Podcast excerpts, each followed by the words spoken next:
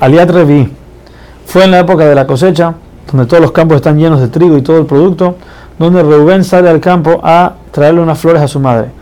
El pastor nos dice que tomó Dudaim. Dudaim es un tipo de flores que, crece en, a lo salvaje. No es algo privado que la gente siembra. Para enseñarnos que ellos no tomaban nada que esté que sea de campos ajenos. Cuando Rubén se lo entrega a su mamá, viene Rachel y le pide a Lea que si le puede dar un poco de las flores de su hijo. Lea le dice, no es suficiente que tomaste a mi esposo, también vas a tomar a las flores, las flores que me trajo mi hijo. A lo que Rachel le, le responde, no te preocupes. Esta noche le toca a Jacob venir conmigo.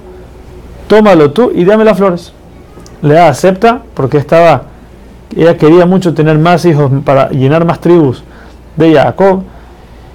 Y por el mérito de estar con Jacob esa noche tuvo a Isahar pero Rachel, por desperdiciar, porque despreció estar con el tzadik, con Jacob, entonces no tuvo el mérito de ser enterrado, enterrada con él. Después de eso, Lea tiene otro hijo eh, que lo llama Zebulun, porque en este momento ya, tiene seis hijos, que son la mitad de las tribus. En este momento dice, ella, mi esposo me va a acompañar todo el tiempo, porque ya tengo, le di seis hijos. Al final tuvo una hija que le llamó Dina Dinah viene de lenguaje de justicia, porque Lea se hizo justicia a sí misma. Ella dijo, cuando quedó embarazada, dijo, si yo voy a tener otro niño, voy a tener siete. Ya las dos sirvientas tienen dos, solamente va a quedar uno. O sea que mi hermana Rachel va a ser menos que las sirvientas. Yo quiero que este, que este bebé no sea niño, sea niña.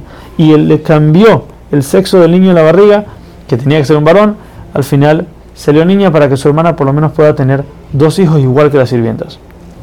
Después de eso, Hashem se recuerda de Rachel como ella dio los simanim, las señales a su hermana y perdió, por así decirlo, ella pensó que iba a perder estar casada con Jacob.